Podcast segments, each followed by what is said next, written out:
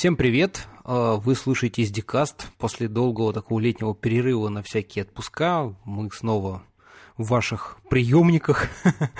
А, с вами, как обычно, КС Даймон. И сегодня у меня в гостях Сергей Белов, исследователь по безопасности в компании Digital Security. Сергей, привет! Всем привет!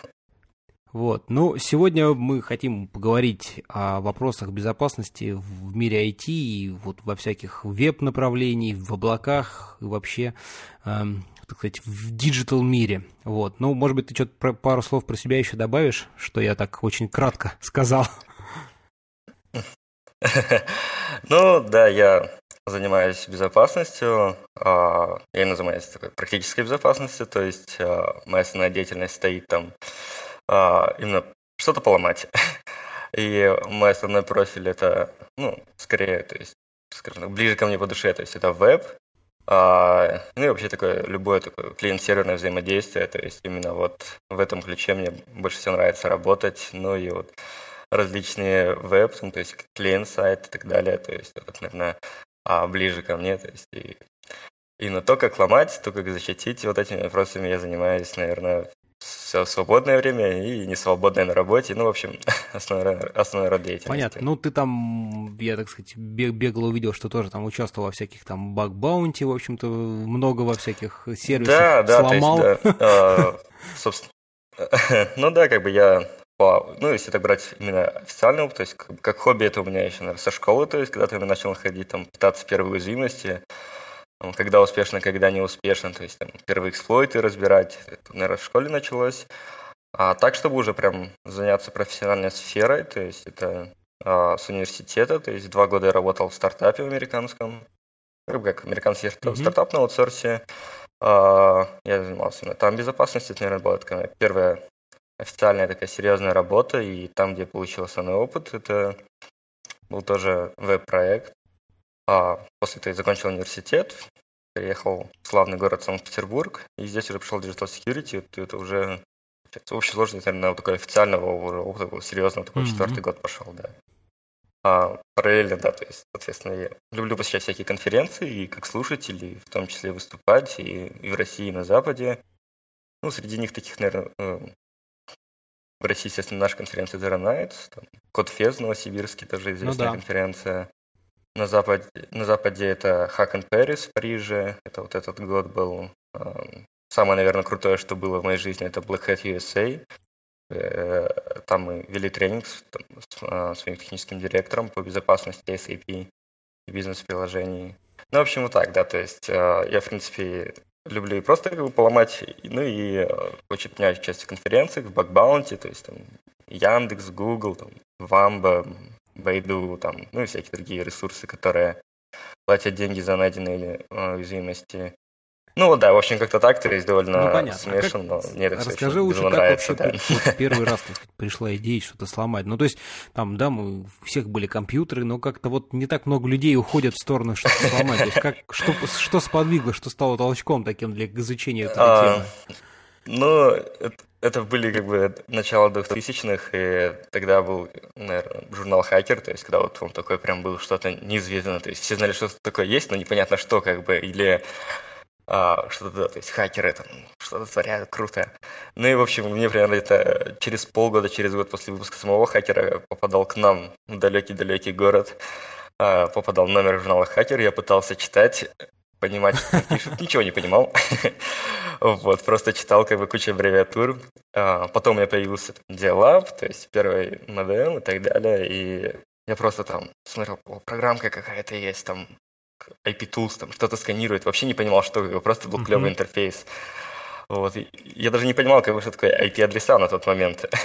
Оказалось, как бы, что я, в принципе, правильно понял с IP-адресами там, коннектился к Dialab, то есть запускал эту программку, она искала share папки на а, операционной системе, как бы посмотрел, типа, ага, типа я подключаюсь, мой IP-адрес такой. Потом смотрю, ага, что-то меня последние три цифры изменились. Так, снова изменились. Ну, такой решил, как бы, попробовать mm-hmm. диапазон как раз забить.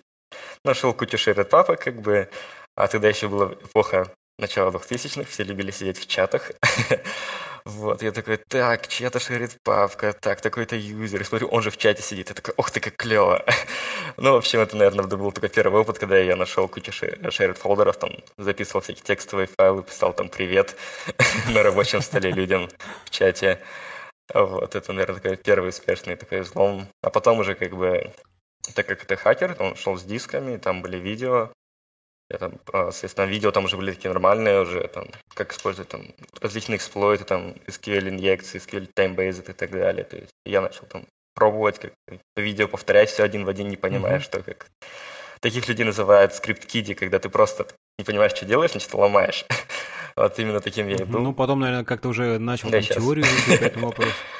Да, да, то есть я как бы понимал, что как-то, блин, как-то как я получил пароль админа, как бы, думаю, как-то это клево сработало, то есть начал пытаться открывать там, разбираться, как это все работает. Потом еще ушел в веб-разработку, то есть, ну, начал понимать, как это все работает изнутри.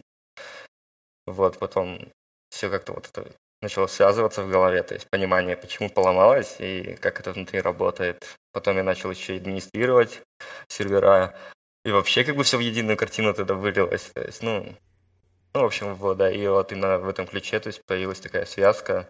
И потом, когда я просто уже начал искать работу, э, как-то так получилось, что у меня уже был некоторый опыт безопасности, и а, он мне очень повезло, как бы я очень благодарен первой компании, то есть Bitworks, которая меня взяла, потому что я пошел дальше работать в ключе безопасности. И то, что вот именно занялся своим хобби, но уже с вознаграждением серьезным. Это, наверное, предопределило уже такую серьезную выбор в сфере, когда я вот начал именно работать в этой сфере. Mm-hmm. А какой же у тебя был первый проект, что общем, тебе надо да. было сломать?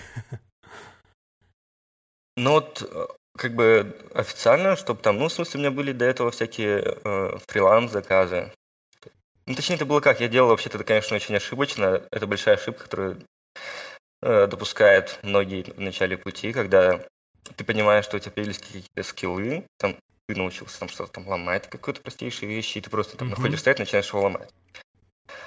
Uh, я тоже так делал, наверное, делали все, кто вот пришел в эту сферу, и uh, главная ошибка в том, что uh, после этого могут быть проблемы, естественно, при сообщении уязвимости ну, владельцу mm-hmm. сайта, есть даже если ты просто напишешь, чувак, типа, там, я там ничего, мне там ничего не надо и так далее, то есть просто сообщишь, могут быть проблемы. И вот, а, например, были такие первые заказы, то есть я вот сначала так поработал, поработал, но мне благо, то есть первые заказы, то есть, которые я выполнял, мне все было нормально, и начали, начали даже там, о, чувак, типа, спасибо, спасибо, что ты это, типа, нашел, типа, это, uh-huh. на тебе деньги.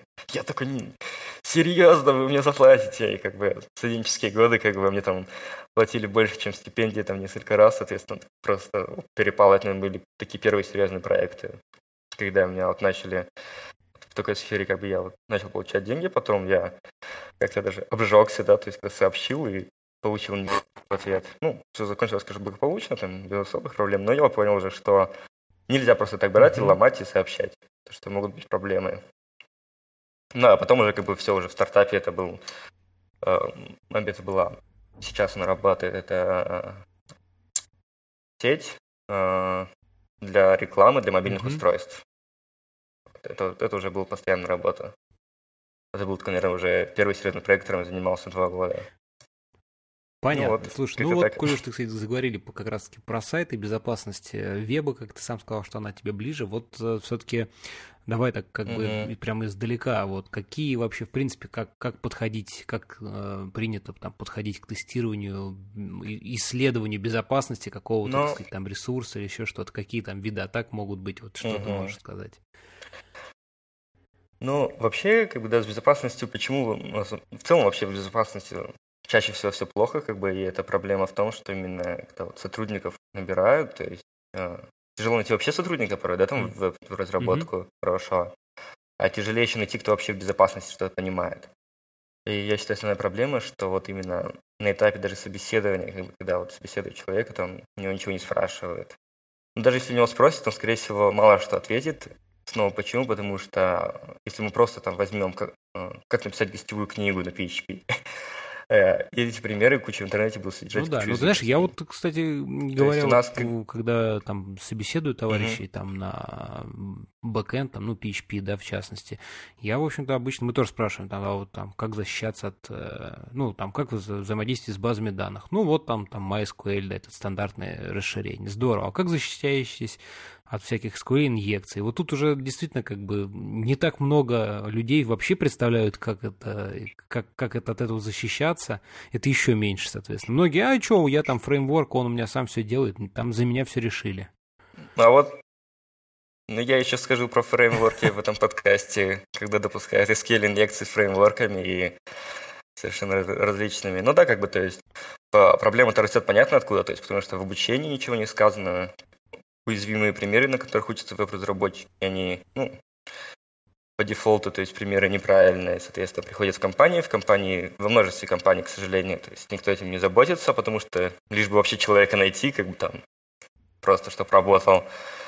А, ну и очень проблема безопасности, в том числе в веб, а, что в целом, например, какая-то технология, она, если ты будешь работать с ней абсолютно правильно, у тебя получится все равно небезопасно. Наверное, такой самый частый пример, если, я не знаю, там, ну, где-нибудь собираемся, типа, не знаю, там, в баре, там, mm-hmm. с разработчиками, да, то есть, которые вот, а, и спрашивают что-нибудь такое, вот, что-нибудь уже все выпили, что-нибудь такое, типа, вот, кто-нибудь там работает там с XML, все таки ну, да, типа, кто не работал с XML, все работали с XML. А, и, к примеру, там спрашиваешь, вы знаете что-нибудь там про внешние сущности? И да, да хрен знает, что это как бы. Вот. А в действительности, как бы, например, в XML, в стандарте XML сказано, что вот ты типа, даешь XML парсеру на вход, и ты можешь ему объявить там просто сущность, ну, например, там амперсант А, это будет какая-то строка, uh-huh. это обычная сущность. А можно сказать, типа, что эта сущность будет, например, внешний файл. И, типа, когда э, я, вот, например, как легитимный клиент даю сервису XML и говорю, о, сервис, короче, а вот тут вместо там username это поле сущности, а эта сущность, по идее, файл mm-hmm. это cpast. И парсер по дефолту должен его распарсить и подтянуть этот ну, файл. Соответственно, если есть права, да, на чтение, то, конечно. Соответственно, да, я читаю файл, да. Или, например, там я могу погрузить какую-то внешнюю сущность. А, или, например, если это там виндовый сервер, например, я ему даю XML и говорю, о, чел, как бы, э, подгрузи мне XML с шары соседней. Mm-hmm. Ну, я, например, уже в этой сети. А когда Windows машина пытается проконнектиться ко мне, она идет со своими данными, э, соответственно, со своим хэшиком текущего юзера, ну, как бы виндовое соединение, пытаясь ну, да. сразу авторизоваться меня, ну, если требуется. Соответственно, я могу просто этот там хэшик перехватить и пробовать, то есть либо же законнектиться куда-то еще, mm-hmm. либо начинать его брузить. Ну и, соответственно, как бы, э, типа XML стандартная штука, ты с ней нормально работаешь, стандартными либами, а им получается, что небезопасно. Вот. И как бы люди, в смысле, как бы разработчики, например, до сих пор об этом, ну, ничего особо не знают, не думают об этом. Э, хотя этим способом поломали э, Google в этом году, этим способом поломали Facebook, это самая высокая награда, то есть у них есть bug bounty, это вознаграждение researcher ов за найденные уязвимости. И вот за XCE на Фейсбуке дали 22,5 тысячи долларов. Как бы. Ну вот, 2014 ну, да, год, да. казалось бы, да, то есть, ну, все об этом давно уже слышали, а проблема все равно присутствует как и там, в маленьких проектах, так и в больших проектах. То есть, ну, ну, естественно, да, то есть там сразу о решении, то есть просто там запрещаем внешние сущности и, соответственно, тоже, ну и внутренние сущности, или если там у нас парсеры позволяют ограничить количество там, сущностей вообще, э, пересылок сущности внутри XML, то есть там ограничиваем это ну, просто есть второй трюк, типа, если нельзя подгружать внешние сущности, то мы делаем внутри много-много сущностей. Он парсер начинает пересылаться друг друга на себя бесконечно и выходит в сервис. Понятно. Вот. Ну, соответственно, ну, то есть, ну да, как бы такие там вещи. Вот. А, то, что у нас есть две проблемы, да, то есть про, проблема, когда у нас вообще неожиданное поведение по стандарту, по дефолту, также там, там есть много других таких проблем, не только один XML. И проблема, конечно, когда разработчик пишет небезопасный код. Вот. Или использовать небезопасный фреймворк, то есть, да, сам фреймворк там, или система использует. Ну, ну какие-то инструменты, которыми они, скажем так, наверное, не до конца, во-первых, понимают, как это все работает э, на самом деле, да, так сказать, в бэкграунде. Ну, то есть надо все-таки представить, даже тот же XML, А это опять-таки, ну, насколько я понимаю, вот я, например, тоже там, да, с XML так сильно не работал, поэтому, ну, не знал вот про включение. Ну, то есть я слышал в крае да, уха, но угу. не всегда да, об этом, да, знаешь, да, как бы даже вот оно всплывает, что надо об этом думать, да, поэтому думаешь, ну, а что там, все же, обычно же все какие XML там, ну, маленькие, понятные, никаких без внешних сущностей, да, поэтому никто даже вот не задумывается о том, что такие возможны поведения, а это может быть вызвано частично и незнанием, так сказать, да, и вот вопрос тоже, как, так сказать, повышать вот эту безграмотность или, ну, ну как с этим бороться-то? Вообще, как бы, а, ну, не знаю, ну, это вообще, конечно, очень сложно вопрос, то есть существует очень много методов, когда разработчик сам учится, пытается читать статьи, то есть, там, и так далее, книги, а, когда не, вообще, конечно, чаще всего бывает так, что что-то Ну, по факту, да, это понятно. Ты начинаешь разбираться. Хочется какие-то превентивные меры типа, принимать. Ну, вообще очень много как бы, обучения, как бы, сотрудник сам учится, это очень клево, это чтение статей, это проведение обучения, то есть, соответственно, когда сотрудников обучают. А, как я понимаю, например, когда компания проект заказывает контест, то есть тестирование проникновения, потом разбирает отчет и уже разбирает его со всеми сотрудниками, да, то есть, ну, неважно, кто допустил ошибку, как бы, давайте разберем все вместе. Ну, то, тем самым, как бы, общий уровень сказать, квалификации это... повышается вообще. Да, да, я считаю, это очень правильно, да, то есть все равно, как бы, там проходят там, э, митинги, то есть все равно все собираются, что-то обсуждают, как бы можно было бы собраться и разобрать такие вещи. Э, вот, как бы, есть, да, там, э, сказал, тренинги, и э, порой даже иногда людям хватает просто запустить какой-нибудь автоматический сканер, там, не понимая, что он делает, как бы разбирать, что он, ну, что он находит хотя бы. Вот. Но вообще, я считаю, конечно, лучший, наверное, способ это попробовать взять какую-нибудь книжку по безопасности и никто не предлагает ее там, читать полностью, естественно, ну, это самый лучший вариант, а просто хотя бы посмотреть список тем. Вообще, как бы, о чем, вообще, как ломают, скажем так, различные методы, там, какие атаки есть на сетевые сервисы, какие атаки есть там на веб, а, а из этих веб там еще как бы разделяются, какие там атаки на бинарные приложения Просто открыть хотя бы, установить список тем и хотя бы по введению прочитать ну, про каждую ты какую-нибудь книжечку можешь посоветовать сразу, так сказать? А, ну, конечно, то есть, ну, по вебу, то есть это как минимум там а, Михаил Залевский, это а, известный такой персона, mm-hmm. он из Google, он написал The Tangled Web книгу, то есть, соответственно, очень такая знаменитая. А, а, потом uh, Web Application Hacker's Handbook. То есть там uh, потом от Рафай Балоч, это такой пакистанский researcher, он в этом году буквально этим летом выпустил книгу. Uh, я открыл ради содержания, то есть и там все очень довольно подробно расписано, и самое главное расписано, как оно вышло в 2014 году, буквально летом, uh-huh. Рафай Балоч. Uh, точно не помню, как у него книга называется, потому что там типа этичный хакинг и так далее, как бы, ну, можно убрать название. Ну, мы там, потом выясним, мы в э, конце приведем, так сказать, там... Да, да, да, то есть, да, соответственно, да, как бы, да.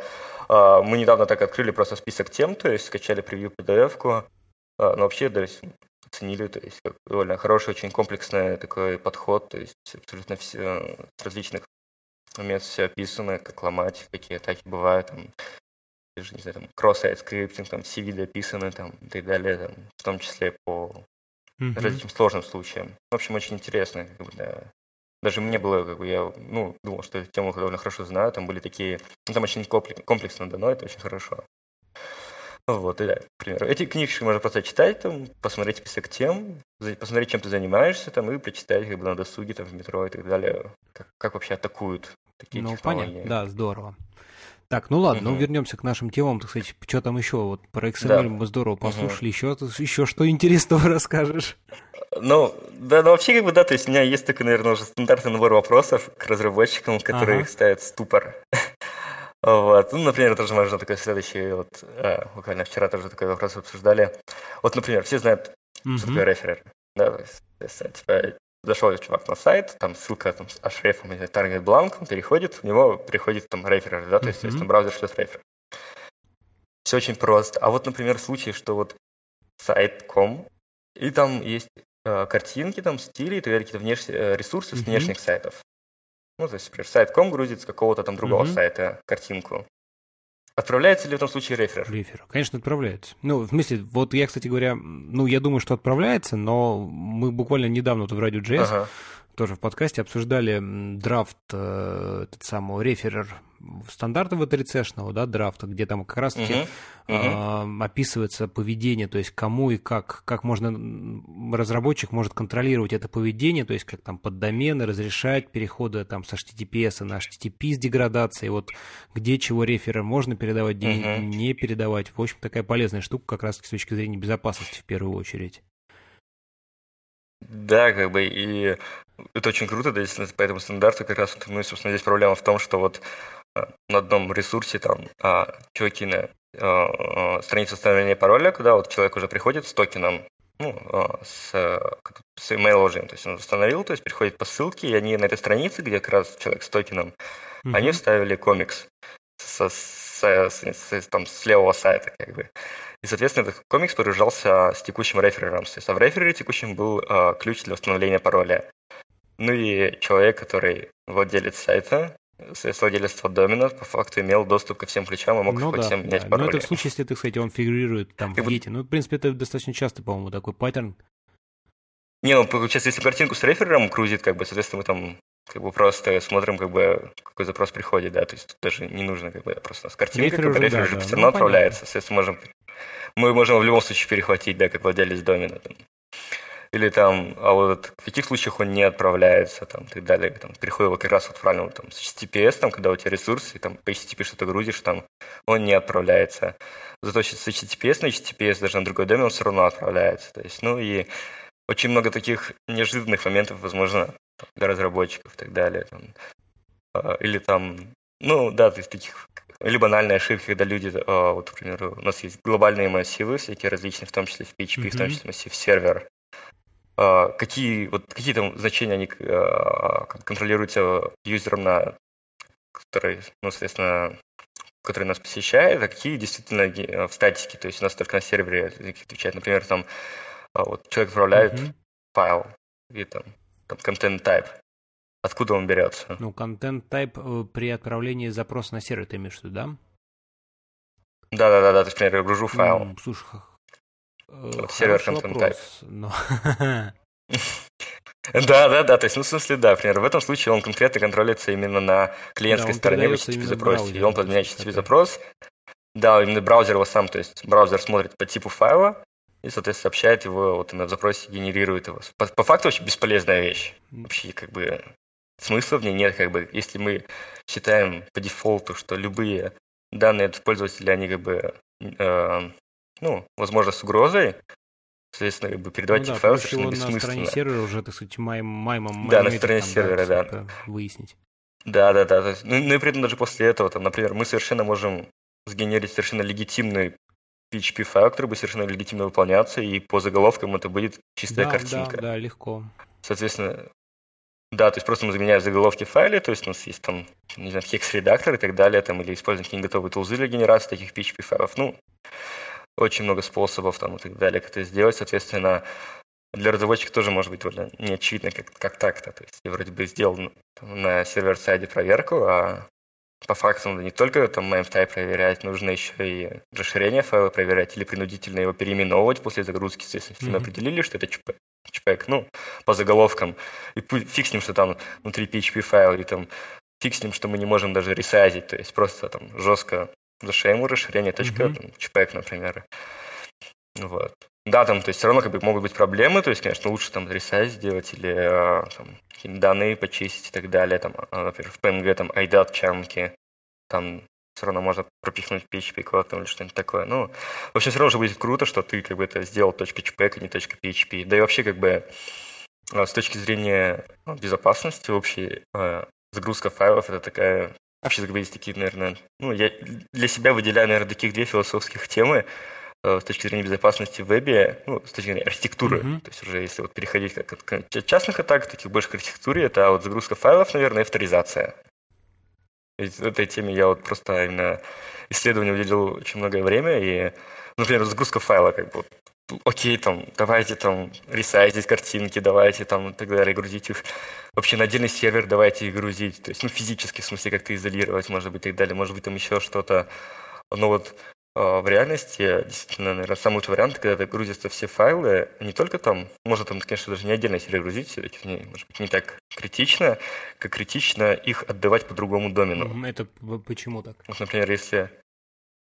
Ну, вот, например, то есть, вот даже просто так, на скидку вопрос, да, то есть, а, загружаем мы файлы во ВКонтакте, они отдаются с какого? С другого домена. Загружаем файл в Gmail, отправляем, mm-hmm. оттачим на каком домене, на другом домене, Facebook, другой домен, как бы, все это неспроста, потому что а, на практике существовало очень много проблем, когда файл ты валидируй, не валидируй, а, отдавать там content disposition attachment. Mm-hmm. Ну, к примеру, то есть вот чувак, например, э, вот у нас, например, почта, и мы хотим отправить HTML файл, да, то есть, естественно, как его безопасно отдать там. Давайте отдавать content disposition attachment, чтобы он не отрендерился в браузере. Логично.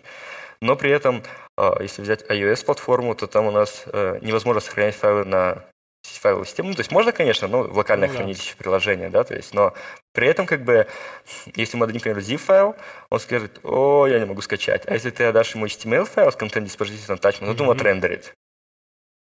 Соответственно, как бы у нас есть тот же домен, мы отдали Content Disposition Attachment, а это у нас почта, например, HTML-файлы. И, как бы, естественно, чувак, который рендерил HTML-файл, там, соответственно, там JavaScript, там, XSS и так далее. Да, то есть, соответственно, как бы там в современных iOS-платформах, там сразу скажу, что они получают Content Disposition Attachment, они хоть рендерят этот файл, но они э, рендерят его в изолированном в, в, да, как, а, в изолированном origin, да, то есть, соответственно, как бы а у тебя совпадает домен, но при этом это без куков, без ничего текущих, то есть, ну, они изолируют его, да. Ну, а, а раньше не изолировали. вот. Ну, в общем, поэтому отдельный домен – это очень важно, такой сэндбокс. Вот, соответственно, как бы ты просто на будущее себя вообще, ты не думаешь о том, что даже что-то, блин, произойдет, там, не знаю, поломает браузеры все абсолютно, как обойдут везде там same origin policy, у тебя отдельный домен на это. Конечно, если СОП поломает, там, конечно, все равно как бы обойдут, да. Ну, в целом, в смысле, имеется в виду, ты независим от многих багов, которые могут быть ну, в понятно, платформах. понятно, здорово. Вот, да. Да, при этом очень важно все-таки не поддомен даже, а именно Ну, чтобы совсем отдельный домен. Не было никакой потому что, возможности. Да, потому что тоже как бы есть вопрос на эту тему. Там, вот, например, есть у нас поддомен, и есть вот там abc-сайт.com, есть э, как бы второго, второго уровня сайт.com. Вот может ли поддомен читать куки с, ну, с главного Это такая больная тема, я тоже про нее читал статьи много, и там все так неоднозначно, насколько я вот помню. Да, да. То есть, ну, там смысл в том, что читать ты не можешь, а да. писать можешь. Вот. И тоже, как бы, да, соответственно, блин, столько подводных камней, как бы все не учесть. Поэтому иногда лучше принимать такие архитектурные решения, которые исключают ошибки разработчиков, ну или вот какие-то такие вещи, соответственно. Вот почему там GitHub переехал на поддомены, да, для контента. Ну, раньше, в смысле, у юзеров был контент рендерился на github.com поддомене, а сейчас уже на GitHub.io по той же самой ну, причине. понятно, чтобы совсем полностью как бы изолировать вот этот класс, так сказать, проблем, когда с передачей. Да-да-да. Ну, это как бы, да, есть такой, наверное, известный человек, как Егор Хомяков, вот как раз он и показал, что, типа, а, мы просто берем, ставим большую-большую куку на главный домен и получаем такую куку-бомбу, что там делает, например, конкретные страницы сайта недоступными с поддомена на главном домене. Соответственно, когда мы ставим большую куку, а, клиент пытается отправить эту большую куку на сервер, а сервер говорит, чувак, у тебя слишком большая кука, и не принимает вообще запрос. Ну, то есть очень, в смысле, много таких вещей, которых вот а, мы решаем на корню, используя другой домен, и домен, который там принимает только, например, get-запросы, и отдает только вот именно статичный ну, понятно, контент. вообще ничего есть, больше ну, не, не, не трогал. Да, да, то есть даже если залили, то есть, например, если возьмем ВКонтакте, у них все CDN-сервера только принимают get-запросы и все. Там вообще как бы, что, все, это другой домен, только get-запросы, и, скорее всего, по факту другие ну, физические сервера, как бы да, там... Да, да, догрузите вы что хотите, да, то есть нам без понятно. разницы. Ну, как бы, да, про домены, то есть и про вот отдельный конт, э, домен для контента и так далее, почему это важно, собственно, обсудили. Вот есть такой следующий вопрос, которому я тоже очень люблю уделять внимание и смотреть, кто как это делает, это uh-huh. обычная авторизация. А, казалось бы, да, то есть что может быть проще, то есть, а в то же время, что же может быть сложнее вообще а, с авторизацией, как, как обычно авторизацию, формочку запилили, провалидировали, посмотрели, авторизовали, там поставили, там, не знаю, сессию. Ну да, в любом случае какой-то куку, там, не знаю, ключик, еще что-то и все. Да, да, да, там типа там, там, да, то есть у нас есть как бы, соответственно, да, а тут у разработчиков нужно сразу спрашивать, а, какие у нас вообще как бы, методы авторизовать есть человека удаленного. И вот тут как бы, соответственно, ну там, сессии по кукам, basic авторизация, там, не знаю, начина... спросишь, например, как работает basic авторизация, и вот как бы ступор уже, как работает Basic авторизация. Но как бы шлет ли вообще при Basic авторизации, что браузер шлет, как, бы, как сервер понимает, что он авторизован? Я, кстати, тоже так вот прям, ну, я представляю, что, вот... что такое HTTP Basic авторизация, да, приходит, а вот что, что происходит, да. происходит за сценой, сказать, что браузер при этом реально э, отправляет, не отправляет, как вот это, тут я тут не очень, так сказать, ну, расскажи нам. Да. Ну вот да, или мало ли того, там, не знаю, спросить, например, человека, а как разлогинить человека? При basic mm-hmm. авторизации. И тут тоже, как бы, ну, это как бы немножко отвлеченный вопрос как бы, про авторизацию конкретно, чтобы я бы хотел бы обсудить, но, например, ну, в случае basic авторизации вообще все очень просто, как бы у нас это такой очень старый стандарт, который очень плохо документирован, mm-hmm. ну, откровенно говоря, и браузер просто то есть, получает, если верный ответ, то, соответственно, он просто постоянно потом ну, генерирует ну, этот хидер, просто его запоминает его, угу. Да, просто поставляет этот хидер, да, то есть там нет ни куков, ну, то есть куков, ничего и так далее, соответственно, там можно так сказать, что вот э, в случае там, э, там, в случае там XSS, то есть там ты не, не сможешь там обратиться там к Google хранилищу куки там, и как-то там сформировать сессию, да, ну, конкретно именно сессию, ну, вот, да, в этом случае примерно прикольно. Но есть существует проблема, что э, в RFC не прописан метод для mm-hmm. разлогина. И э, там, там, какие костыли только не существуют, там, типа, делать ссылку на basic авторизацию, там, как вообще basic авторизация работает, типа там логин, двоеточие, пароль, там, собачка, ресурс, и типа сделать href с линком а, на несуществующего юзера. Соответственно, как бы человек попытается логиниться, типа браузер запомнит, что типа у него уже новый юзер, будет авторизоваться с новым юзером, он неправильный, будет типа деавторизация. Ну, в общем, каких-то костылей не существует, mm-hmm. как бы в тему там и так далее, авторизации, но в целом вот авторизация, как это обычно бывает, что действительно какая-то формочка, логин, пароль ввел, а, или там а, в случае сессии, да, то есть как у нас в PHP, это просто там сессии, у тебя на сервере ставится флаг, что ты такая-то сессия авторизована с такими-то данными, ну, массив какой-то. Или в случае куки это ставится какой-то там флаг глобально, потом, типа, или подписанные куки, да, то есть, например, в случае mm-hmm. Ruby on Rails, например, у нас человеку ложится а, сессия плюс подписанный ключ. Ключ, как бы, соответственно, берется от всех данных сессии. Этот ключ, как бы, подпись строится на базе секретного ключа на сервере. Ну, тоже такой популярный механизм, да, то есть не особо mm-hmm. чего-то, чего-то нового там. Или наоборот, там, ну, в общем, какие-то такие случаи, но в реальности, как бы, а, особенно когда встает вопрос, что у тебя появляются какие-то поддомены, а если у тебя появляются сервисы, с той же авторизацией, как бы OAuth, когда мы начинаем говорить, то есть, ну, что у нас несколько сервисов mm-hmm. завязаны на одной базе данных. Или там, э, ну, в общем, глубже, глубже, глубже, то есть, соответственно, да, там проект начинает расти или вообще что-то такое случается, бы, что делать в этом случае? Э, и вот тут тоже, соответственно, э, начинаются, давайте бросать костыли налево-направо. Но вообще это такой тоже вопрос, которого не существует там какого-то конкретного, ну, видит ну, принятого понятно, решения, но все же... Серебряной пули это да, не да, бывает, да. надо смотреть как какие-то... Да, то, что, к примеру, то решение, которое я считаю такое довольно, ну, вообще для себя, наверное, идеальным, таким вот, которым я не могу найти, к чему прицепиться, это, например, сделан как ВКонтакте у Google. А, ну, например, если разберем ВКонтакте, у них, хотя там нет поддоменов, даже сама авторизация на одном домене, она сделана просто, просто офигительно. Как бы. Смысл в чем? А, когда ты вводишь логин-пароль в формочке, в реальности тебя отправляет на другой домен, mm-hmm. логин vk.com.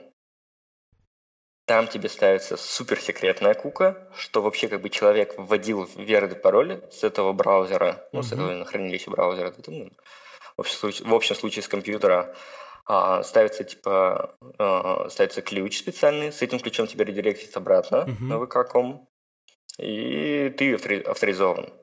В чем плюсы и минусы?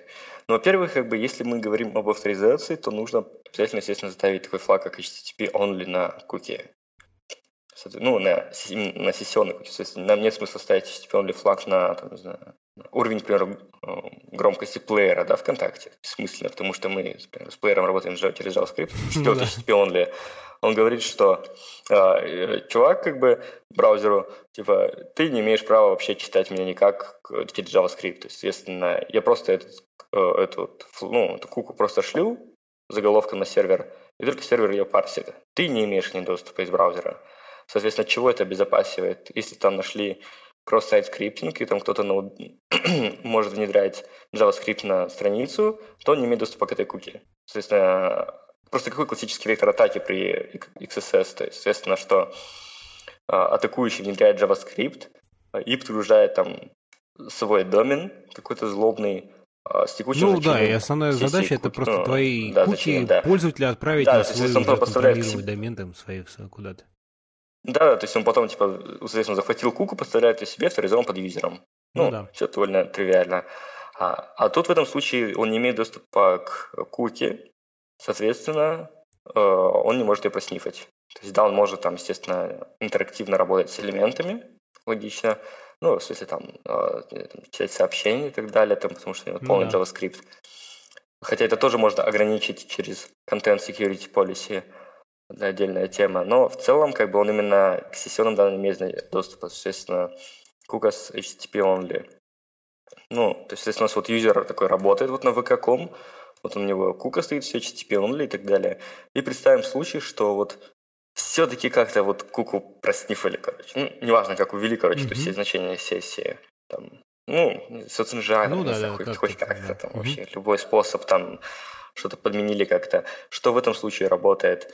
В этом случае э, злоумышленник ставит себе это значение сессии, пытается логиниться на ВК, а на ВК есть привязка к э, сессии текущей к юзер-агенту, если зайти в настройки, там есть последние сессии, к айпишнику.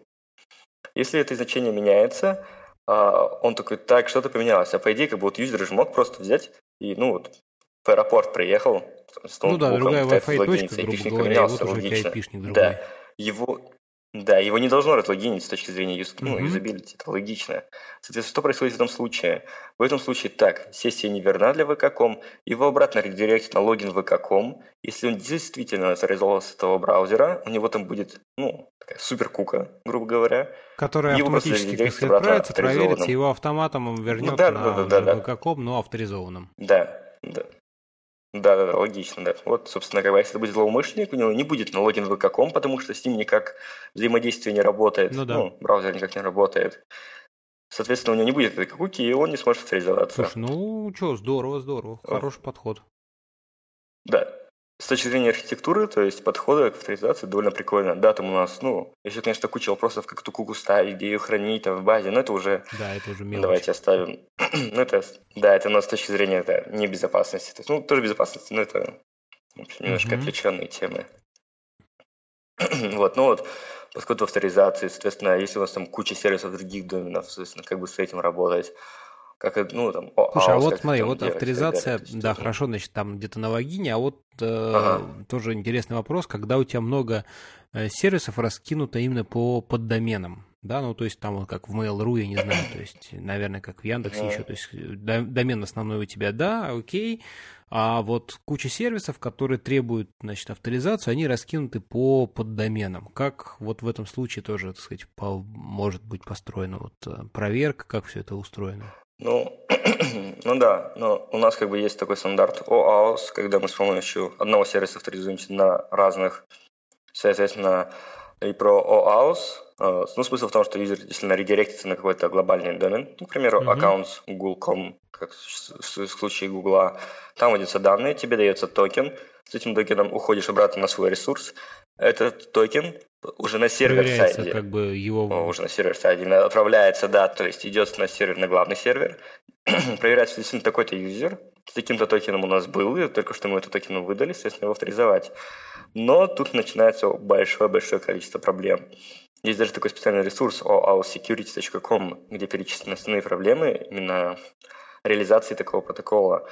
А, смысл в чем, как бы, естественно, если мы делаем какой-то редирект, то чаще всего это какой-то когда мы пришли уже, например, на аккаунт с Google.com, у нас есть какой-то back URL, редирект URL, ну, куда да, мы должны ага. вернуться, то есть, ну, редирект domain. Вот, соответственно, если злоумышленник просто возьмет там, даст ссылку на авторизацию, подменит этот редирект URL на свой, он ворует токен, авторизовывается mm-hmm. под юзером. Вот, ну, в общем, как бы это такая самая большая, ну, да. очевидная проблема, да, то есть, да, то есть, как бы там, если в лоб говорить, то есть, вот. Ну, в плане того, что с OAuth, как бы его тоже нужно безопасно сделать, и безопасно его сделать, ну, не так-то сложно, то есть у нас, э, можно посмотреть, на различные баги, которые находились там в Facebook и так далее, то есть и в том числе в Google, проблемы с OAuth, но э, так или иначе, то есть при, если безопасно это разработать один раз, ну, или как протестировать, или вообще отточить этот механизм, в конечном итоге это очень круто масштабируемо. Ну, понятно, да, что ты можешь спокойно поднимать там кучу сервисов, как угодно, вот. Да, да. И, соответственно, если мы работаем с OAuth, там, с публичными сервисами, у нас мы везде ставим свои привилегии, то есть, ну, а какие действия там, может, например, если нам нужны какие-то данные с исходного ресурса, то есть не просто авторизовать, а там получить какие-то данные, типа там e-mail там, или доступ там, к друзьям, то есть мы просто перечисляем список правил, когда мы получаем доступ к сервису. Мы можем запоминать, не запоминать токен, там, ну, в смысле, типа, сервису сказать. Постоянно быть как бы авторизованным или нет. Ну, в общем, очень, очень много чего можно делать, и все довольно это делают по-разному. Ну, тут очень зависит от цели mm-hmm. сервиса, как он, с чем он работает, с какими данными, нужно ли ему так все это довольно дискретно, возможность, ну, давать возможность дискретно давать данные. То есть, ну, в общем, в этом ключе, да, все очень довольно интересно. Ну вот общий механизм такой, конечно, с OAuth. А. С авторизацией у нас вот, тоже там очень много тоже таких всяких вопросов там, или как э, у нас есть такая такая там, CSRF, ну, то есть конт, э, э, смысл в том, что типа подделка ну, фишинг, нет, запросов. Или это не то? Нет, нет, нет, нет, не то. Ну, это, короче, смысл в том, вот, представим себе обычную гостевую книгу, и чувак туда просто может написать текст, mm-hmm. отправить данные. Как это выглядит на сервер-сайде? Типа if is set там session, типа сессия валидна, которая mm-hmm. проверяется по кукам. Uh, if is set там post на какие-то данные, я невалидные, mm-hmm. то сохранить базу. Совершенно стандартный механизм, то есть, mm-hmm. который описан в куче учебников. Uh, что в реальности? Это просто одна из самых популярных атак на веб-приложения. А, что в реальности как бы а, чувак берет на своем, например, у нас есть там сайт.com и evil.com. А, ну, значит, что я в контент пишу какой-то код, который при отображении другим пользователям его... Ну, ты просто берешь как бы... Ну, ну тоже не совсем так. Смысл в том, что э, типа атакующий берет на evil.com, создает просто формочку и говорит form action, конечная точка в смысле endpoint для вот этой формы, это другой ресурс, mm-hmm. это гостевая книга на сайт.com заполняет ее полностью mm-hmm. ну, своим текстом каким-то а, и да. делает submit, автосубмит через JavaScript. Что происходит у юзера? Он заходит на evil.com, у него есть совершенно легитимная формочка, и есть кнопка Submit, которая работает автоматически. Когда он нажимает Submit, автом... ну, ну да. вручную автоматически не важно. То есть, когда случается как бы Submit формы, она автом... Э, что делает браузер? Он типа смотрит, окей, экшен такой-то, типа на этот сайт. Я иду на этот сайт, так, раз это ставят, мне нужно поставить мою текущую куку, uh-huh. ну, потому что я там авторизован. И, соответственно, в скрытом режиме от юзера отправляется какое-то сообщение или куда-то вообще делается какое-то действие на каком-то уязвимом ресурсе сайтком. Соответственно, как бы атакующий подделывает запрос, ну, обычно это невидимый фрейм, автосабмит формы и так далее. То есть неважно, get, а, post. Ну, в смысле, что он ну, на это... своем как бы злобном ресурсе... Домене он, он делает действия... Скрытно от пользователя, пользуясь его авторизованной сетью, так сказать, на другом ресурсе, отправляет да. от его имени там что хочет, грубо говоря. Да, более того, как бы, то есть, ладно, там, ну, что-то мы там просто там, не знаю, отправили сообщение, то есть, соответственно, могут быть банковские данные, кредитные карты, да, какие-то. Ну, какие-то важные ну, информации, да, конечно. покупка, покупка, да, там, соответственно, мы же можем делать и многоуровневую атаку, типа добавить товар в корзину, заполнить форму uh-huh. адреса и нажать submit. Более того, что очень частая проблема на ресурсах, что они не требуют подтверждения пароля. Соответственно, мы можем менять типа, пароль, например, юзером. Ну, а... типа, под, под, видите новый пароль, видите, типа, то есть, например, там, Uh, многие, в смысле, не требуют текущий пароль юзера для смены ну, пароля. Это все-таки, мне кажется, уже меньше степени стало. То есть, если раньше действительно таких много было сайтов, то сейчас все-таки вот худо-бедно там где-то э, смотришь. Ну да, да, да, сейчас ну, еще больше хотя бы как-то более-менее. Обращают да, ну, на вот. это внимание и, в общем-то, добавляют. да. Да, и самое главное, что очень часто люди-то думают, ну, даже не понимая, как зачем они это добавляют. Ну, ладно, какие еще, ну, еще виды атак, так сказать, известны, популярны? Ну, да, ну, как бы, вообще-то, то есть, атак просто прям, ну, можно очень долго говорить, даже есть такой, ну, всякие там личные чек-листы и так далее. Ну, вот с РФ даже токены, да, соответственно, как бы смысл в том, что в реальности что делается, как бы в каждую форму подставляется mm-hmm. токен, в который как бы генерируется на серверной стороне, и злоумышленник его не знает токен для этого юзера, секретный токен, который присутствует в каждой форме, если злоумышленник просто не может подделать запрос не знаю токена. Ну вот возникают вопросы, там, а как генерировать этот токен, а как его хранить и так далее. То есть, ну, например, тоже очень интересное решение ВКонтакте сделано, что они эти токены не просто генерируют ну, типа, например, не знаю, сгенерировали токен на всю сессию, например, как сделано у Google, то есть, когда человек авторизовывается, новая сессия, там ему дают токен на всю сессию, и вот во всех формах mm-hmm. этот токен присутствует. ВКонтакте довольно такое более интересное решение, которое решает еще вторую проблему, а, как а, параметр тамперинг. Это когда, например, м- например, мы там можем выбрать, типа, сколько вам лет, там, а, и максимальный возраст 50 лет. Мы просто берем, ставим перехватываем запрос, ставим 60 лет. Да, то есть если приходит, ну, это такой, такой простейший, как бы, да, вариант, к примеру, там. А это же может быть другой, типа, какой вы там ID аккаунта хотите к себе привязать, там, какое приложение вы хотите к себе привязать, то есть меняем там ID приложение, привязываем чужие приложения, ну и так далее. То есть ну, проблема безопасности тоже, когда подделываются данные, отправляемые, соответственно, там, человеку дали только вот радиобаттоны такие-то, а он берет, ставит себе другое значение в HTTP просто запросе и а, привязывать к каким-то другим данным. Но это ладно. Ну, в смысле, такая, такая проблема есть. Что сделали ВКонтакте, они очень прикольно сделали, что они еще привязывают этот токен, вроде бы как, я не уверен, но это с точки зрения вот я, я не работал никогда ВКонтакте, но и с точки зрения, когда я изучал безопасность, просто замечал такие моменты, что вроде бы как, как раз этот CSRF токен на валидацию формы, он привязан к текущим параметрам. То есть какой-то там какая-то он в какой-то того, что да? Зависимость, да, то есть в плане того, что как бы в чем это плюс. Например, то есть, например, отправляем мы пост, например, на стену группы. Какие у нас есть параметры? ID юзера, ID стены, ну, то есть ID группы, соответственно, и, например, номер действия, да, там, ну, какой-то порядковый, да, то есть ну, да. send, например. Они вроде бы как, я не уверен точно, они берут хэшек э, от этих значений в том числе. И, соответственно, даже если на сервере они, к примеру, там зафейлились где-то, там, не валидируют что вот именно этот юзер может писать в эту группу, например, mm-hmm. приватная группа, да, то есть юзер не должен иметь это право писать. Они вроде именно как этот хэшик строят еще на ID группы, и если даже не, не сделали эту проверку, то хэш просто не сойдется. Соответственно, они дают хэш, как бы, который контролит действия текущие, вроде бы как контролит а, вот именно, а, куда вообще юзер, куда его пустили. Если мы его сюда пустили, то логично, что мы должны ему дать право и писать, ну, точки группы, да. То есть. Вроде бы как, то есть ну, я не уверен, но если это действительно так, то это очень круто, и такой подход, я думаю, имеет место быть, и он может вот спасти проблему от параметр тамперинга в некотором случае. Но, конечно, это все довольно сложно, и с точки зрения тима лида или архитектора, а продокументировать и донести до этого до, до каждого разработчика такой механизм ну, генерации ну, форм. Да, не просто, не просто. Это нужно, это не просто, да, соответственно, нужно и методы как-то написать, типа вот если мы генерируем форму, то вот именно метод генерации токена, то есть мы ему должны давать еще какие-то параметры, от которых он зависит.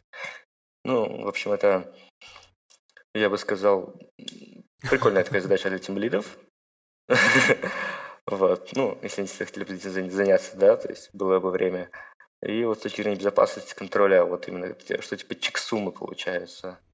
Очень интересно, но вот вроде бы как у них это работает, говорю, на ВК, но вот я не уверен, то есть в итоге я все равно ходил uh-huh. подмену данных на ВКонтакте, а, и как бы это работало. То ли там не валидировали, то есть, ну вот, в общем, я точно не скажу. Понятно. Слушай, кстати, очень интересно. по поводу авторизации. А вот двухфакторная авторизация. Вроде, знаешь, изначально считал, что прям вот да. такая панацея, вот прям спасает всех. А тут, как оказалось, что, в общем-то, не все так там гладко и как хотелось бы. Ну, с двухфакторной авторизацией действительно все очень непросто, потому что Одно как бы дело внедрить, другое дело как. Э, чтобы так по-технически, по существу сказать, я просто расскажу пример, как входили в двухфакторную авторизацию в конце прошлого года в Google, в Facebook, в других mm-hmm. всяких различных сервисах. Давай. Конкретный пример расскажу.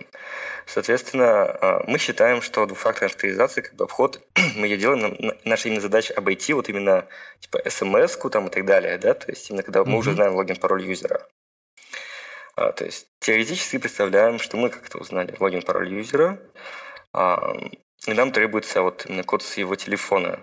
А, что делали чуваки? Это просто очень забавный случай. А, к примеру, я вот это, ну, чаще всего это все-таки таргетированные атаки, соответственно, раз мы знаем логин, пароль, и чаще мы знаем э, номер жертвы, угу. телефон. Итак, представим себе там, если, там, если ты не против, как ну, бы да, там, типа, я злоумышленник, там, я типа такой, да, не против? Хорошо, ну что тогда? Вот. Да-да-да-да. Типа, я знаю твой логин, пароль, я логинюсь на Facebook, и он говорит, типа, выслать смс-ку. В этот момент я беру, срочно звоню тебе, начинаю с тобой разговаривать на какую-то отвлеченную тему. А, и там, когда нажимаешь, типа, выслать смс он говорит, типа, о, чувак, там смс не дошла, позвонить тебе и сказать mm-hmm. тебе код. Ты говоришь, да, позвонить. Но в этот момент я разговариваю с тобой. Соответственно, сервис, тоже Facebook, пытается звонить до тебя, у тебя телефон занят. Что происходит автоматически при этом? Этот твой звонок, ну, то есть если звонок сервиса, он автоматически редиректит, редиректит на голосовую почту. Соответственно, у нас есть ситуация, что у меня есть код двухфакторной авторизации, но он у тебя на голосовой почте.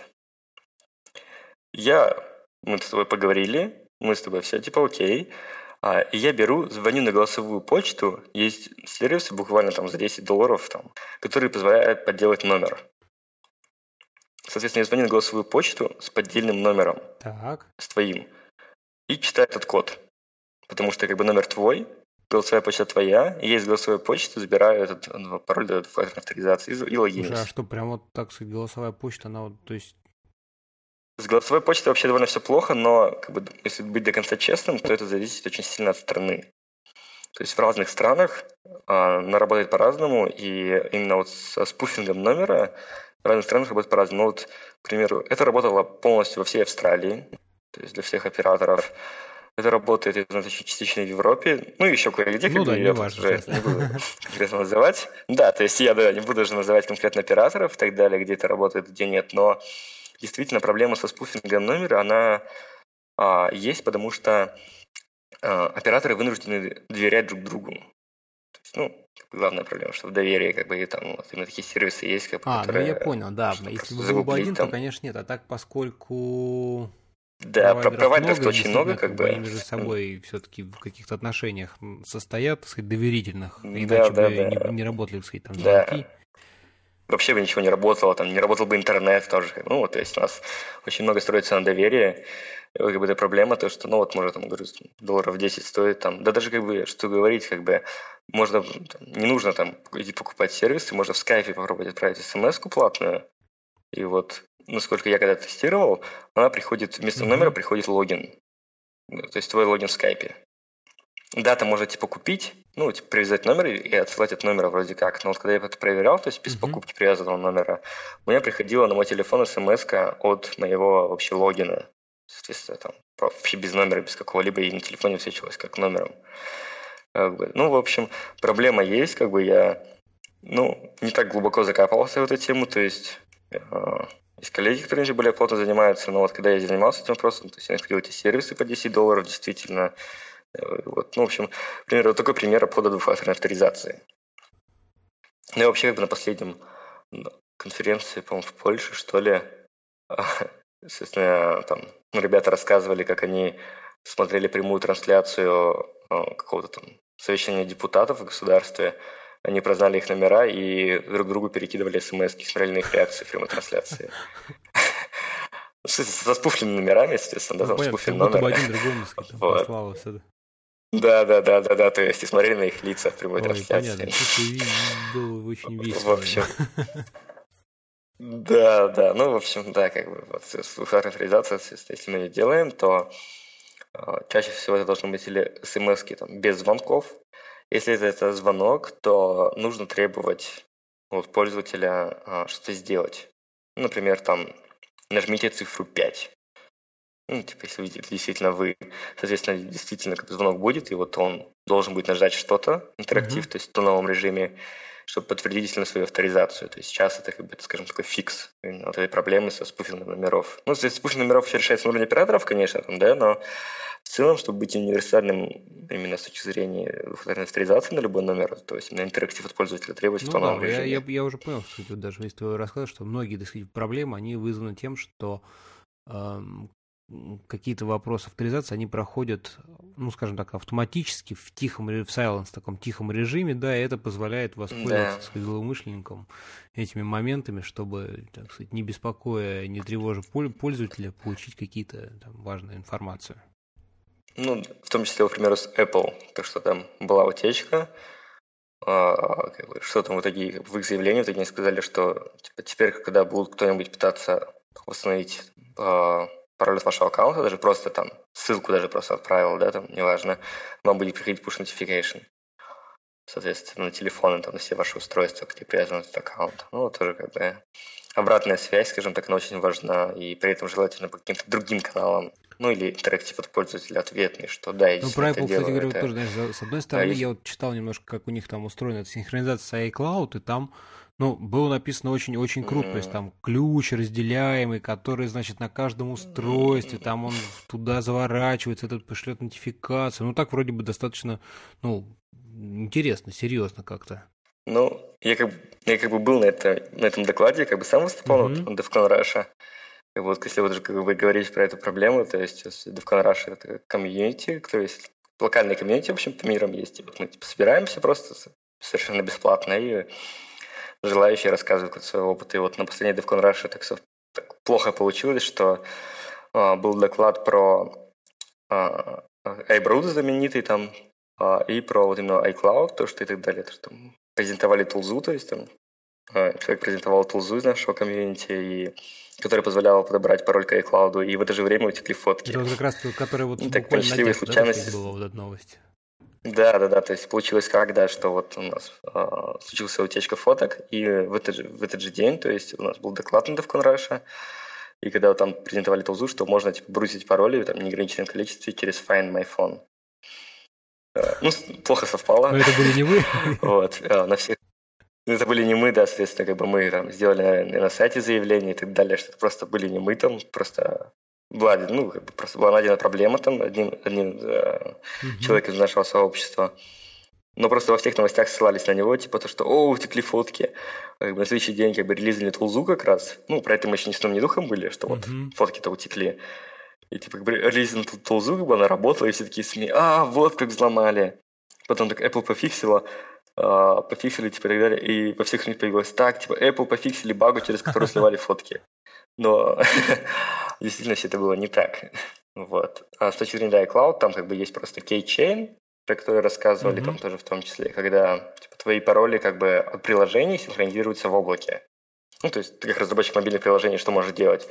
Хранить какие-то данные локально, а, например, тебе нужно запомнить пароль, или ты можешь воспользоваться криптохранилищем операционной системы и скрутывать туда уже такие mm-hmm. важные данные, критичные. Вот, соответственно, второй вопрос, как бы, если ты включил iCloud, как бы, и вот именно keychain, то есть синхронизирует эти данные с облаком.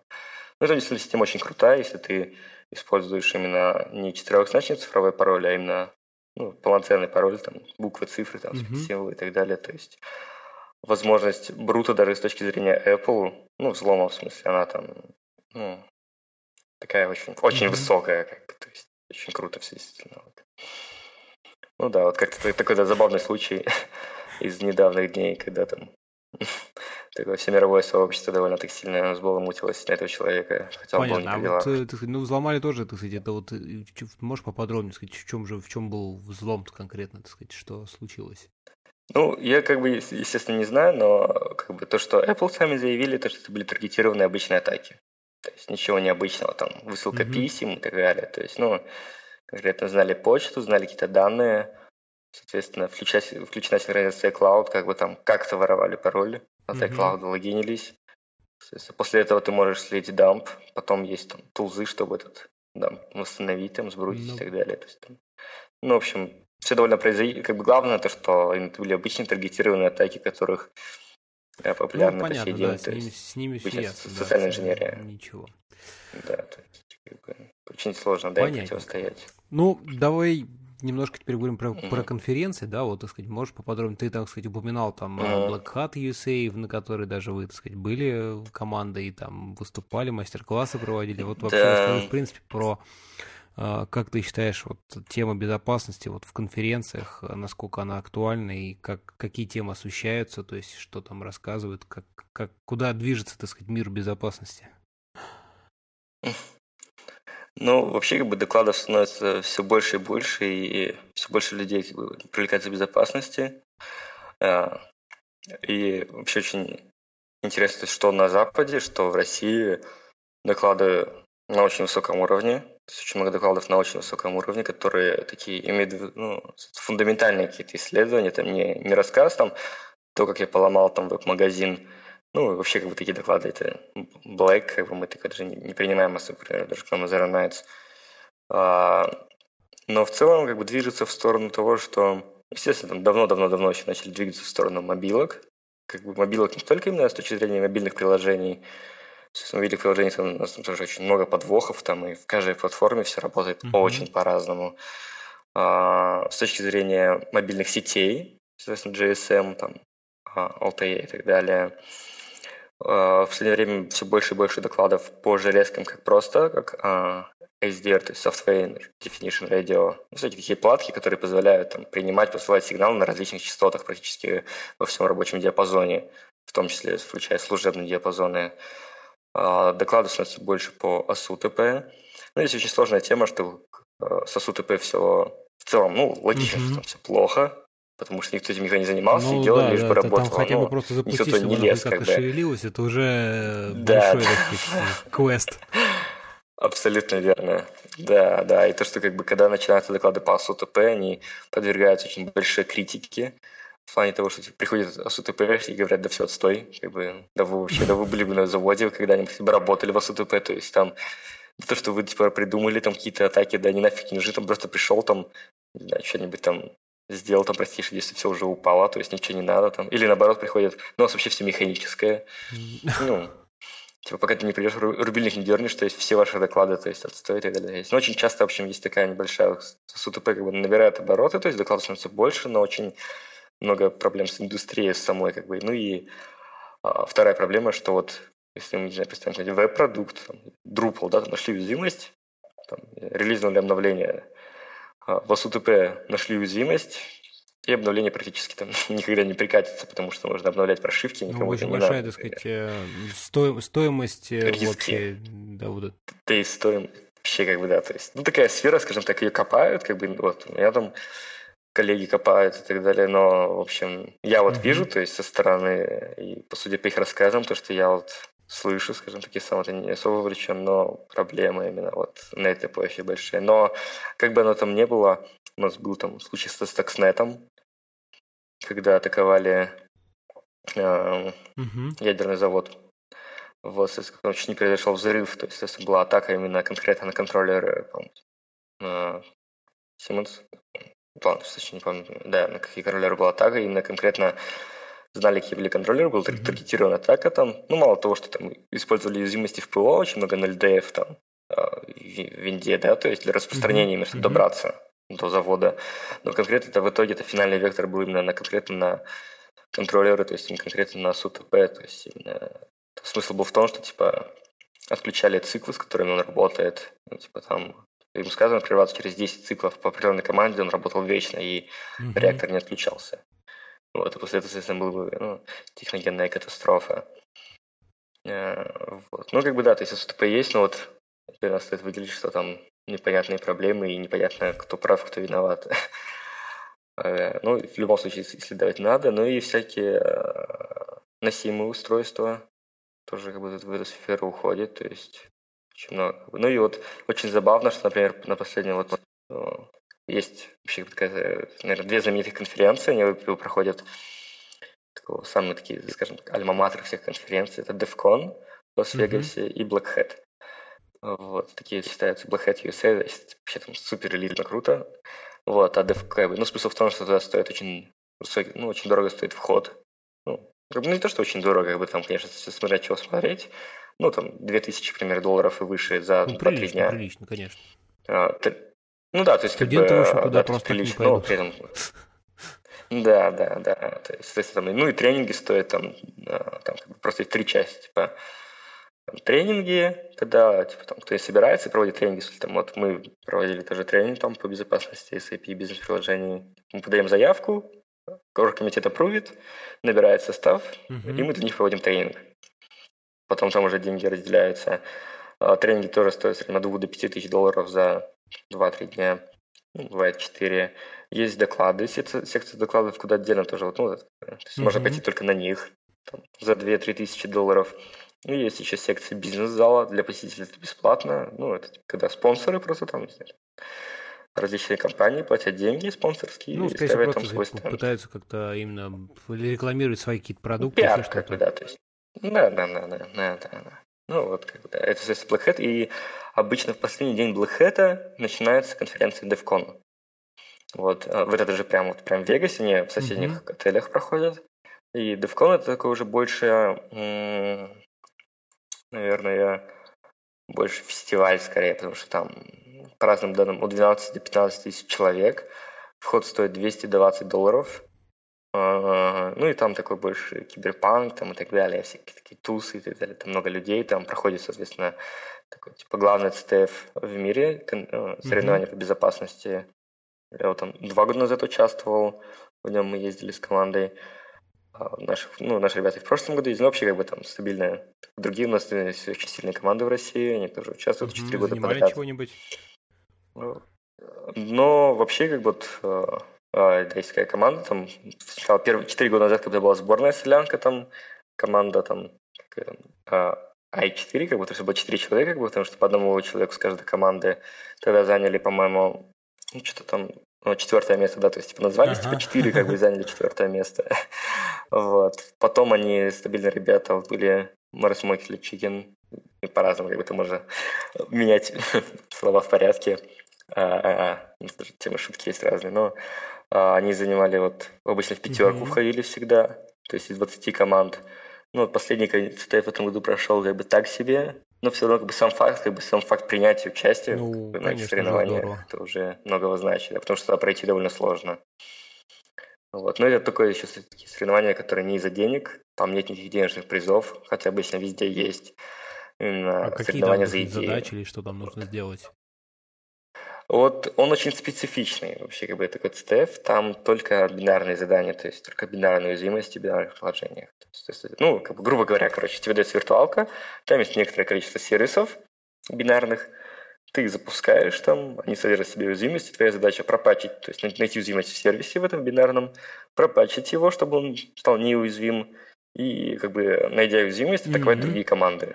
В течение как бы, этих дней, соответственно, как бы это классический CTF такой довольно сложный, Именно когда у, как у всех команд есть свои сервера, они должны их защищать и атаковать другие. Вот это называется классический CTF.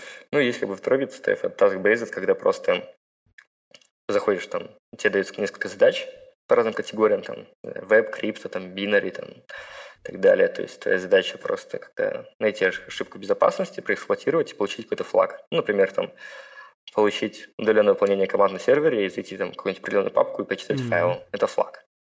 Ты его сдаешь, как получаешь очки. Вот. Но они очень популярны. Э, В течение года проходит очень много CTF, любой может принять участие. Они ну, разные по уровню. Там, вот. Есть не обязательно как бы, быть безопасником, чтобы принимать участие. Очень часто э, встречаются всякие олимпиадные задачи. Ну, там, например, Мгм. написать какого-нибудь бота.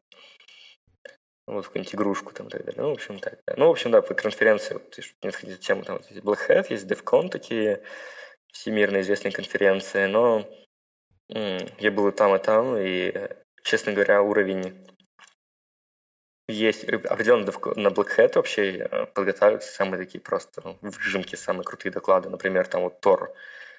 Слышали про Tor, там все динамизации, то есть а, там, типа, ты запускаешь локальный прокси, все запускают локальный прокси, там между друг другом присылают трафик, где-то ты, у тебя случайно выходит трафик. Ну, Мгм. это так очень грубо говоря, то есть вот, все здесь запустили очень много прокси, между собой пересылают данные шифрованы, ну, при этом шифруют.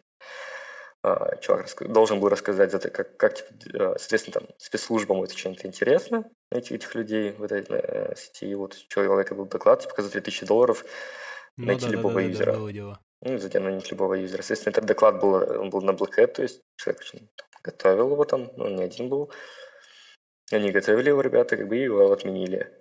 Вот, то есть, ну, в плане того, что как бы выжимки всякие часто готовятся именно на Black Hat, то есть, чтобы многие ресерчеры с мира именно представляют свои исследования, результаты исследований первый раз на Black Hat.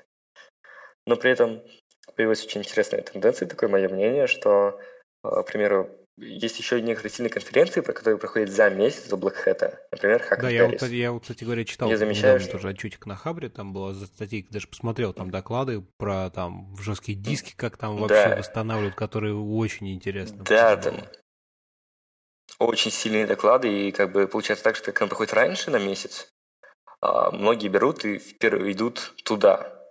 То есть не дожидаются Black Hat уже. Потому что, как бы, ну, в Тихо Paris тоже не очень хочется. Ну, вот я сам был там, он проходит в Диснейленде в Париже.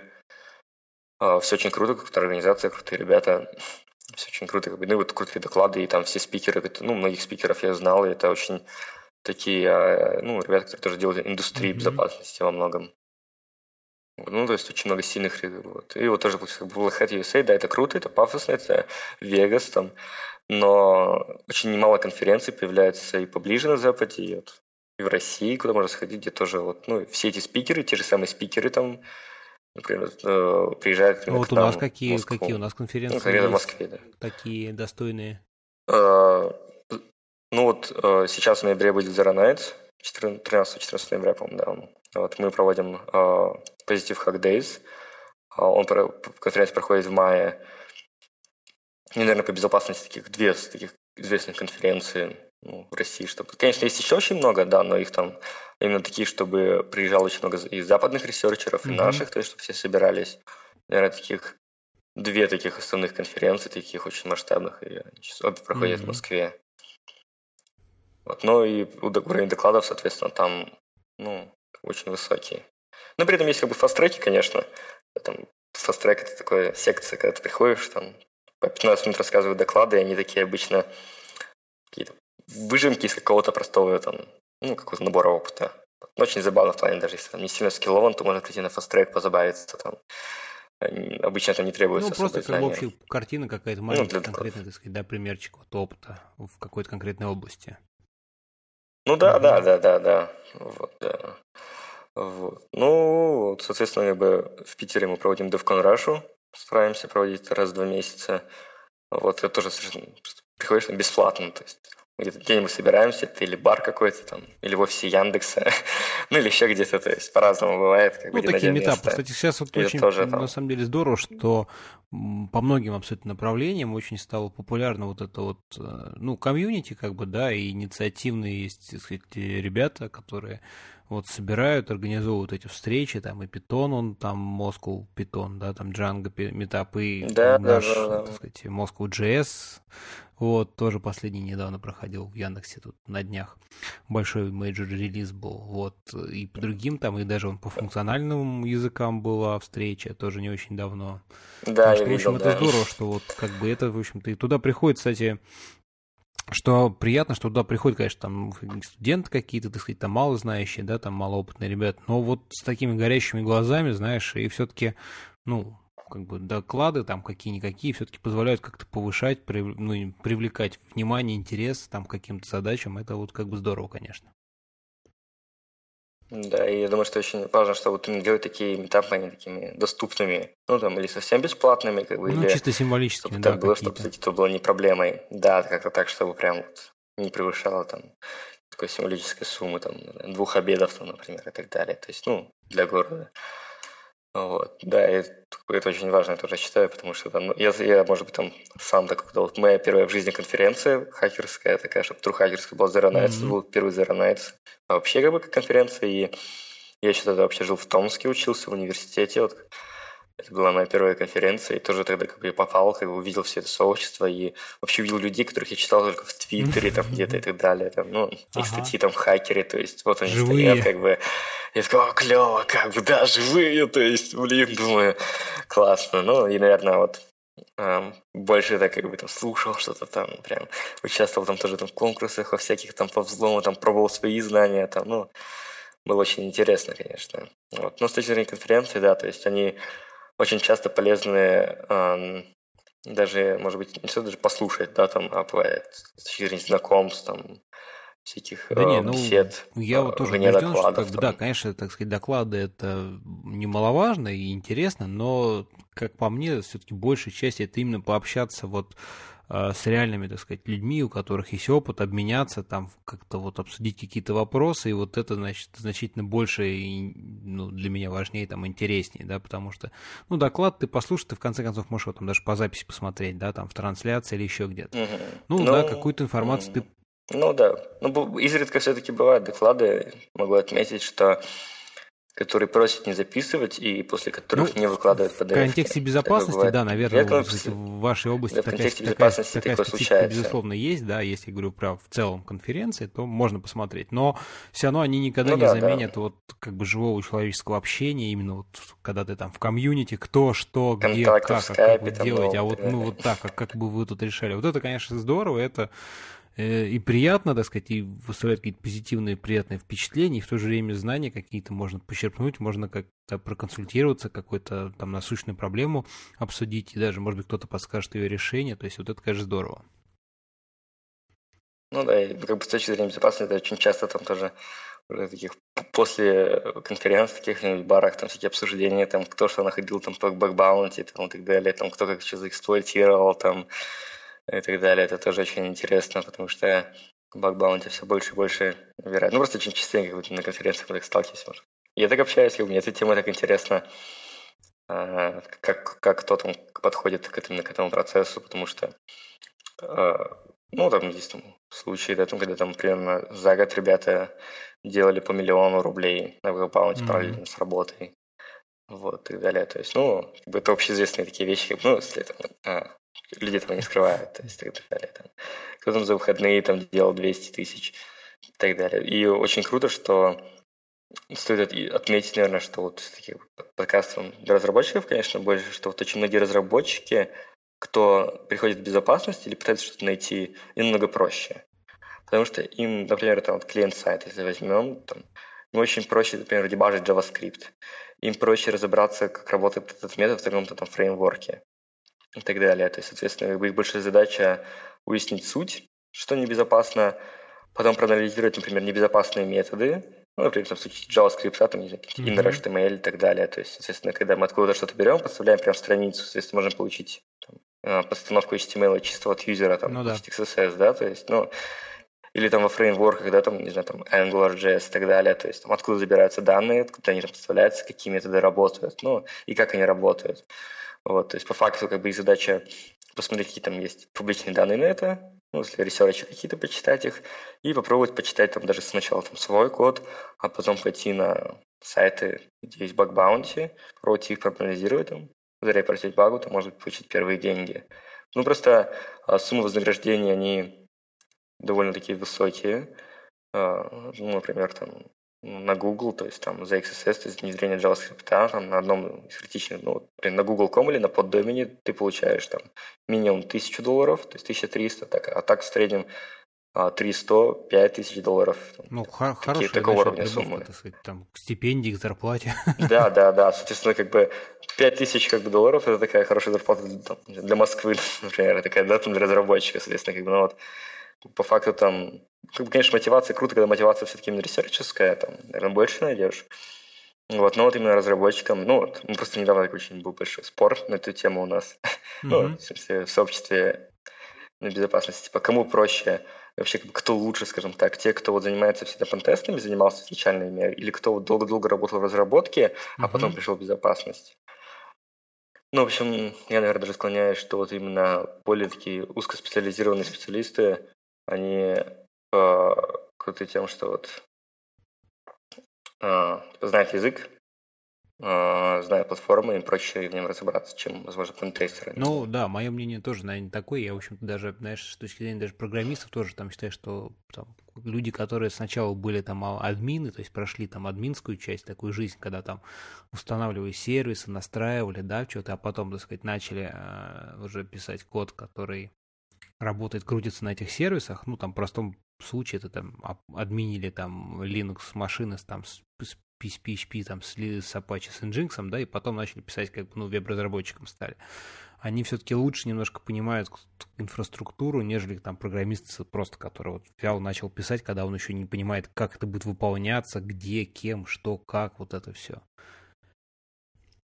Там базово это понятие, какие-нибудь цэш, мод, чаун. Ну, вообще, да, да, да, да. Это, знаешь, у меня тоже очень, очень хороший всегда пример привожу. Э, я вообще никогда не понимал, как можно писать сетевые приложения, ну, какие-то там, почти все приложения в нашем сейчас современном, так сказать, мире, там, это так или иначе, там, с базами данных, с какими-то сервисами взаимодействуют, да, и когда не, понимаю, не понимаю, как устроена вообще там сеть, как работает сеть. То есть у меня вот там на, на одной из там предыдущих работ, давно уже дело было, товарищ, он там, да, он там в 1 так сказать, пишет там на, на славном русском языке, да, писал тогда.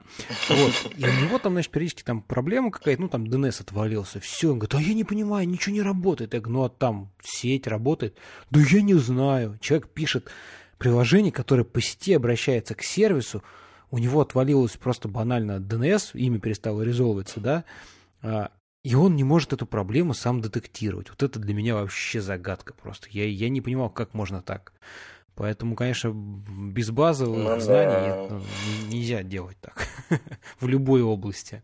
Да, это, конечно. Соответственно, и в security я понимаю то же самое. Как бы действительно, если ты, так сказать, разработчик, ты там уже владеешь языком, хорошо, если тем более разбираешься, как он устроен внутри, там есть инструменты для отладки, для там какого-то анализа, то, конечно, когда ты приходишь там в область безопасности, да, но, много новых знаний, но у тебя есть бэкграунд, который тебе очень сильно помогает быстрее их, так сказать, анализировать, там, ну, как-то разбираться, скажем так, в этой области. Ну, да. Ну да, но при этом, например, может быть проблема, что там немножко, может быть, это узкие знания там, или там не знаешь, там, как там продебажить другое приложение. Ну вот я просто очень часто сам стараюсь читать статьи, когда там что-нибудь Chrome Developer Tools, там, ну, разработчики обсуждают, там, на Хабре или где-то еще, там, какие новые фишки появились, там, или там, недавно, там, jQuery, там, дебаггер появился и так далее, то есть по событиям, ну, стараюсь этим очень следить, чтобы не упустить момент, потому что Всякая такая. О, не, ну, как бы, знаешь, следить это да, ну, это современный мир, он просто IT, так сказать, вообще отрасль, индустрия, просто она не то что семимильными шагами, она практически со скоростью света летит вперед, поэтому Тут, там, не знаю, даже вот там, условно говоря, две недели, да, ушел в отпуск, там, если ничего не смотрел, приходишь и понимаешь, что все, уже появилась куча новых каких-то статей, фреймворков, куча новых версий, разных каких-то инструментов, там уже добавили то, а тут появилась новая супермодная база данных, а ее уже все используют, а ты даже про нее еще ничего не слышал. О, ужас! То есть вот действительно настолько все это а, набирает обороты, как снежный ком, знаешь, вот с вершины, он уже да. где-то разогнался, что очень-очень все быстро происходит, и тут, конечно, надо стараться как-то там следить, что-то читать, вот, собственно говоря. Ну да, согласен, здесь я согласен. Вот, ну что ж, слушай, я думаю, я что думаю, мы уже да. так прилично с тобой поговорили. вот, но еще осталось много-много, так сказать, тем даже, мы не, обс... которые мы не пообщались, поэтому я предлагаю пока что, в общем-то, завершиться, а обязательно, обязательно приходи еще раз в гости, как минимум, потому что много-много еще хочется а, чего а, услышать вот, пообщаться, так что угу. спасибо, что пришел, было очень интересно. Давай тогда до новых спасибо, встреч. Всем спасибо, пока-пока. Ага, спасибо. Пока-пока.